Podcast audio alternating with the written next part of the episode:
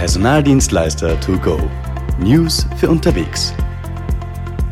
Hallo und herzlich willkommen zu einer neuen Folge von Personaldienstleister to go. Wir befassen uns heute mit dem Thema Konkurrenzklausel und haben dafür einen Experten bei uns. Wollen Sie vielleicht ganz kurz vorstellen?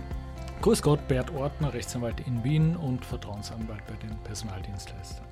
Welche Möglichkeiten gibt mir als Personaldienstleister die Konkurrenzklausel? Die Konkurrenzklausel ist geeignet für die internen Mitarbeiter. Wir wissen, im AÖG ist geregelt, dass wir mit den überlassenen Arbeitskräften keine Konkurrenzklausel vereinbaren dürfen. Die, für die internen Mitarbeiter habe ich eine Betragsgrenze, die ist im Jahr 2019 liegt die bei 3.480 Euro brutto im Monat ohne anteilige Sonderzahlungen. Das heißt, da scheiden schon sehr viele aus. Bei den Mitarbeitern, die drüber sind, ist die Konkurrenzklausel ein ganz gutes Tool. Sie darf sich nur auf den Geschäftszweig des Dienstgebers beziehen. Das ist wohl kein Problem. In der Praxis findet man manchmal Bestimmungen, wo auch die Branchen der äh, Beschäftiger mit umfasst sind, dass da eben drinnen steht, du, lieber Dienstnehmer, darfst nicht in meiner Branche und in den Branchen der Kunden äh, tätig sein. Das ist äh, rechtlich nicht möglich, äh, sofern nicht meine Beschäftiger auch in unserer Branche tätig sind, wovon ich in der Regel nicht ausgehe, außer jemand ist nur auf Subüberlassungen spezialisiert. Sie, äh, die Konkurrenzklausel darf ein Jahr nicht übersteigen. Das ist in der Praxis auch kein großes Problem. In der Regel wird sogar vom Gericht die Dauer der Konkurrenzklausel etwas gemäßigt oder reduziert. Und die Konkurrenzklausel darf keine unbillige Erschwerung des Fortkommens des Angestellten enthalten. Sie muss angemessen sein, wenn man die Interessen des Dienstgebers äh, mit den, gegen die Interessen des Dienstnehmers abwägt. Das ist in der Praxis durchaus ein Thema, wenn jemand sein ganzes Leben nur in dieser Branche tätig war dann wird man ihn schwer daran hindern können, weiterhin in der Branche, in der er immer tätig war, tätig zu werden. Wann kann ich mich dann tatsächlich auf diese Konkurrenzklausel berufen?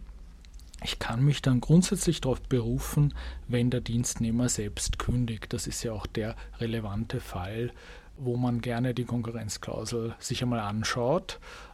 Denn wenn der Dienstnehmer sich selbstständig machen will und vielleicht auch noch einiges an Know-how, im schlimmsten Fall sogar Kunden und äh, Zeitarbeiter abziehen will, dann das ist dann der Fall, wo ich die Konkurrenzklausel brauchen würde und sie grundsätzlich auch wirksam ist, sofern ich diese Betragsgrenze überschreite von 3.480 Euro. Wenn ich allerdings den Mitarbeiter kündige, zählt die nicht, oder? Ganz richtig. Also äh, wenn ich es bin als Dienstgeber, der den Dienstnehmer kündigt, dann kann ich mich auf die Konkurrenzklausel nicht berufen. Hintergrund ist einfach, wenn der für mich nicht gut genug war, dann soll er natürlich sein Glück woanders suchen. Wie schaut es denn da aus mit Strafen? In welcher Höhe sind die denn bei einem Verstoß? Die Vertragsstrafe, das kann ich mir überlegen, ob ich eine Vertragsstrafe vereinbaren möchte oder nicht. Wie natürlich auch die Konkurrenzklausel an sich, die muss sich vereinbaren und nicht jeder unterschreibt die. Äh, normalerweise, wenn ich jemanden abwerbe vom Mitbewerb, dann wird er mir vielleicht Widerstand leisten bei der Konkurrenzklausel. Insbesondere wenn er selbst schon mal zahlen musste oder schon mal äh, schlaflose Nächte hatte, um irgendwo wegzugehen und in der Branche zu bleiben. Das heißt, ich muss mir überlegen, ob ich eine oder ich muss schauen, ob ich eine Konkurrenzklausel durchsetzen kann bei Unterzeichnung des Dienstvertrages. Nachher wird es mir kaum jemand mehr unterschreiben. Und ich muss mir überlegen, ob ich eine Vertragsstrafe vereinbar. Vorteil der Vertragsstrafe ist, okay, ich muss keinen Schaden konkret beweisen. Ich kann sagen, ich möchte diese Vertragsstrafe haben. Nachteil ist, wenn ich eine Vertragsstrafe vereinbar, habe ich zwei Hindernisse. Erstens, sie darf nur äh, höchstens das Sechsfache des letzten Netto-Monatsentgelts ausmachen. Also das ist kein ras rasend hoher Betrag. Und zweitens, wenn ich die Vertragsstrafe vereinbart habe, dann kann ich auch nicht mehr auf Unterlassung klagen. Kann, dann gibt es keinen Unterlassungsanspruch mehr und daraus resultiert auch, das steht auch im Gesetz, ich kann auch nicht höheren tatsächlichen Schaden verlangen, denn äh, wenn ich eine Vertragsstrafe vereinbare, dann ist der Unterlassungsanspruch weg. Ich kann nur mehr die Vertragsstrafe geltend machen. Der Anspruch auf Erfüllung oder auf Ersatz eines weiteren Schadens ist ausgeschlossen. Das steht im Gesetz. Was kann ich sonst tun, um mich zu schützen davor, dass ein Mitarbeiter mir das Geschäft schädigt? Also ich, ich, empfehle durchaus, die, die Konkurrenzklausel zu vereinbaren. Ich glaube, dass die Vertragsstrafe ein ganz gutes Mittel ist. Ich habe auch ganz gute Erfahrungen in der Praxis mit der Durchsetzung dieser Vertragsstrafen. Was ich aber weiters zu bedenken gebe oder was man, was man tun sollte, ist, man sollte überlegen, ein Abwerbeverbot in die Verträge aufzunehmen, allenfalls auch tituliert unter, äh, unter dem Titel Verbot der Beschäftigung von Mitarbeitern. Dann muss ich nicht den Abwerbevorgang beweisen, denn da bin ich ja meistens nicht dabei, wer jetzt wen angerufen hat. Ich sehe dann ja nur, hoppala, mein toller Kundenkontakt arbeitet jetzt beim Mitbewerb und äh, er hat auch noch einige Zeitarbeiter mitgenommen. Was sind denn die anderen Vorteile vom Abwerbeverbot im Vergleich zur Konkurrenzklausel? Also ein ganz klarer Vorteil ist, dass ich diese Betragsgrenze von 3.480 Euro ignorieren kann. Der oberste Gerichtshof hat wiederholt ausgesprochen, dass Abwerbeverbote nicht als Konkurrenzklauseln zu sehen sind. Denn da geht es eigentlich nicht darum, dass, der, dass ich den Mitarbeiter daran hindere, in der Branche zu bleiben, sondern da geht es darum, dass ich ihn daran hindern möchte, meine Mitarbeiter, wenn man so will, mitzunehmen, abzuwerben.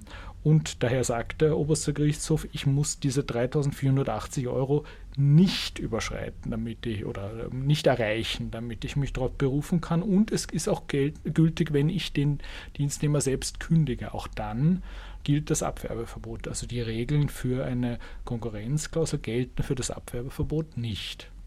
Gibt es auch schon einen Fall, vielleicht einen, der ausjudiziert wurde, wo man da, wo man sich da berufen kann?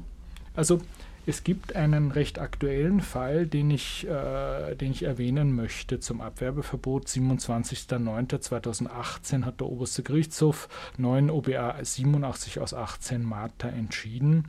Den Fall, dass zwei Mitarbeiter gemeinsam andere abgeworben haben und andere auch ab, angesprochen haben und versucht haben, diese abzuwerben. Da war eine Konventionalstrafe in Höhe von 2500 Euro pro Fall vereinbart. Wir wissen aus dem Erkenntnis nicht, ob das während des laufenden Dienstverhältnisses oder nach der Beendigung des Dienstverhältnisses dieser beiden Herrschaften war. Und der ehemalige Dienstgeber hat beide von denen geklagt, das war ein Ehepaar.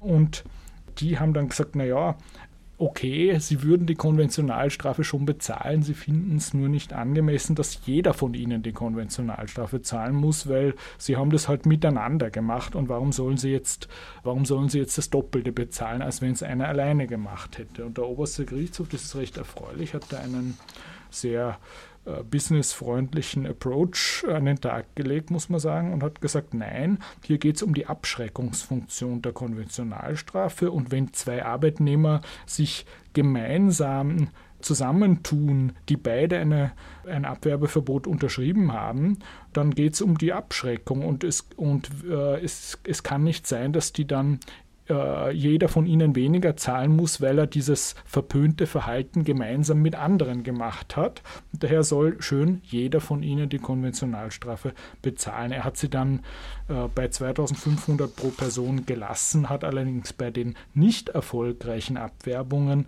1000 Euro pro Versuch zugesprochen. Und da musste dann jeder von den beiden für sieben erfolgreiche und fünf nicht erfolgreiche Abwerbungen äh, hat jeder von ihnen 22.500 Euro zahlen müssen. Das war ein toller Erfolg für uns als Unternehmer. Vielen Dank für diese Insights und wir freuen uns sehr auf den nächsten Podcast. Auf Wiedersehen.